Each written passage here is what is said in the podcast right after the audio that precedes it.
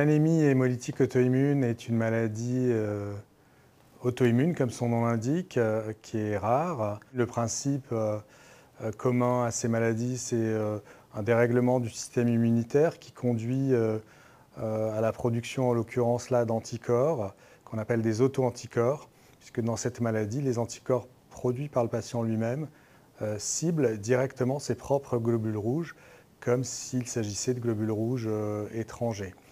C'est une maladie qui peut affecter toutes les tranches d'âge. Euh, il y a une discrète prédominance féminine euh, dans la population adulte et euh, dont la conséquence principale est donc une anémie. L'anémie, ça se définit en médecine par une baisse du taux d'hémoglobine. L'hémoglobine, c'est le principal constituant des globules rouges, c'est ce qui transporte l'oxygène à tous les tissus et qui a un rôle fondamental pour la survie des cellules et le bon fonctionnement des tissus. Donc quand cette maladie se développe, les anticorps se fixent sur les globules rouges du patient et les globules rouges sont détruits très rapidement, soit dans la rate, soit dans la circulation. Il s'ensuit donc tous les symptômes qui ont trait à l'anémie, à savoir une fatigue d'intensité euh, variable qui peut être assez marquée. La rapidité d'installation aussi variable d'un patient à l'autre, ça peut être très brutal en l'espace de quelques heures dans certaines formes. Parfois, la fatigue s'installe sur plusieurs jours, voire quelques semaines de façon progressive.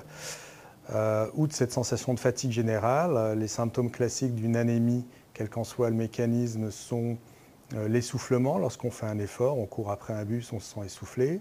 Les palpitations, parce que le cœur s'accélère pour pallier à ce manque d'oxygène. Il peut y avoir d'autres symptômes dans ce cas particulier d'anémie hémolytique auto-immune, que sont notamment l'ictère. L'ictère, c'est la jaunisse hein, en pratique parce que la destruction des globules rouges libère un certain nombre de pigments dans la circulation, dont la bilirubine, qui donne cette coloration euh, jaune à, la peau et aux muqueuses. Et ces mêmes pigments sont éliminés en excès euh, par le rein et les urines. Et donc souvent les patients constatent de même des urines anormalement foncées, qui peuvent parfois aller même jusqu'à une coloration euh, rouge porto, qui peut faire errer le diagnostic en pensant que c'est du sang. Et en fait, c'est l'hémoglobine libre qui passe dans les reins, c'est la bilirubine qui est en excès, et ce n'est pas du, sang euh, qui, passe dans les urines. La maladie s'est déclarée de manière assez subite, en fait. Je me suis retrouvée du jour au lendemain avec une fatigue extrême. J'étais bah, tellement fatiguée que j'avais du mal à, marcher, j'ai du mal à monter les escaliers. Enfin, C'était assez surprenant.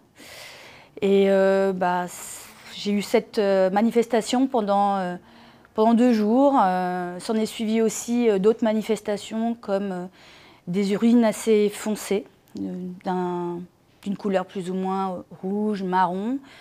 et puis bah, au bout de deux jours, j'ai décidé d'aller consulter.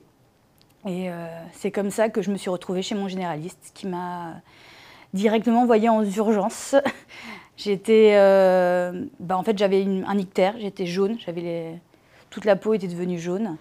Et euh, j'étais toujours aussi fatiguée que les deux premiers jours. Donc euh, c'est vrai que je commençais un petit peu à m'inquiéter sur, sur mon état de santé. Et puis bah, à l'hôpital, j'ai fait des, une prise de sang. Et c'est à ce moment-là, quelques, heures après, qu'on a diagnostiqué l'anémie hémolytique auto-immune. Il est très facile de reconnaître une anémie puisque le taux d'hémoglobine est bas. Ensuite, tout le travail de diagnostic va euh, consister à euh, euh, trouver donc, le mécanisme de cette anémie. Et sur certains paramètres biologiques assez simples, nous pouvons faire la part des choses et rattacher cette anémie à un mécanisme dit d'hémolyse, donc de destruction accrue. Et enfin, par le biais d'un test qu'on appelle le test de Coombs direct, on met en évidence la présence d'anticorps euh, fixés à la surface des globules rouges. Et donc la conjonction d'une anémie, de mécanismes hémolytiques, avec ces auto-anticorps fixés sur les globules rouges nous permettent de retenir le diagnostic d'anémie hémolytique dite auto-immune. Généralement, ça prend quelques heures, parfois ça peut prendre quelques jours si on ne pense pas tout de suite à ce type de maladie. Une fois le diagnostic euh, posé, la question qui vient ensuite, c'est est-ce que cette maladie survient de façon isolée ou est-ce qu'elle révèle ou s'associe à une maladie euh, sous-jacente. Donc quand on cherche, dans un cas sur deux chez l'adulte, on trouve une maladie associée sous-jacente avec un lien de cause à effet. Ça peut être une autre maladie auto-immune, comme un lupus par exemple. Ça peut être des lymphomes, qui sont des tumeurs malignes des ganglions. Ça peut être des déficits immunitaires. Euh, il y a une liste assez euh, importante de maladies qui peuvent être associées et conférer un risque accru d'anémie hémolytique auto-immune. Donc on fait un screening avec un scanner, on fait certaines prises de sang complémentaires pour savoir si oui ou non cette maladie est isolée, c'est une forme primitive ou une forme associée. C'est important parce que ça peut influer à la fois sur le pronostic et sur les modalités de prise en charge. Les corticoïdes n'ont pas fait tout de suite leur effet, donc c'est pour cela qu'on a, on a été obligé de me transfuser. Donc j'ai eu plusieurs transfusions de sang pour permettre de maintenir mon taux d'hémoglobine euh, à un seuil un peu plus élevé et d'attendre le, bon fonctionnement euh, des corticoïdes. Le problème de la transfusion dans cette maladie, c'est que les mêmes anticorps qui agressent les globules rouges du patient ont aussi un effet nocif sur les globules rouges que vous allez transfuser. Et du coup, le rendement de cette transfusion va être très faible et minime, et c'est simplement pour maintenir le taux d'hémoglobine à flot et de passer un cap difficile. Mais en aucun cas, c'est un traitement adapté.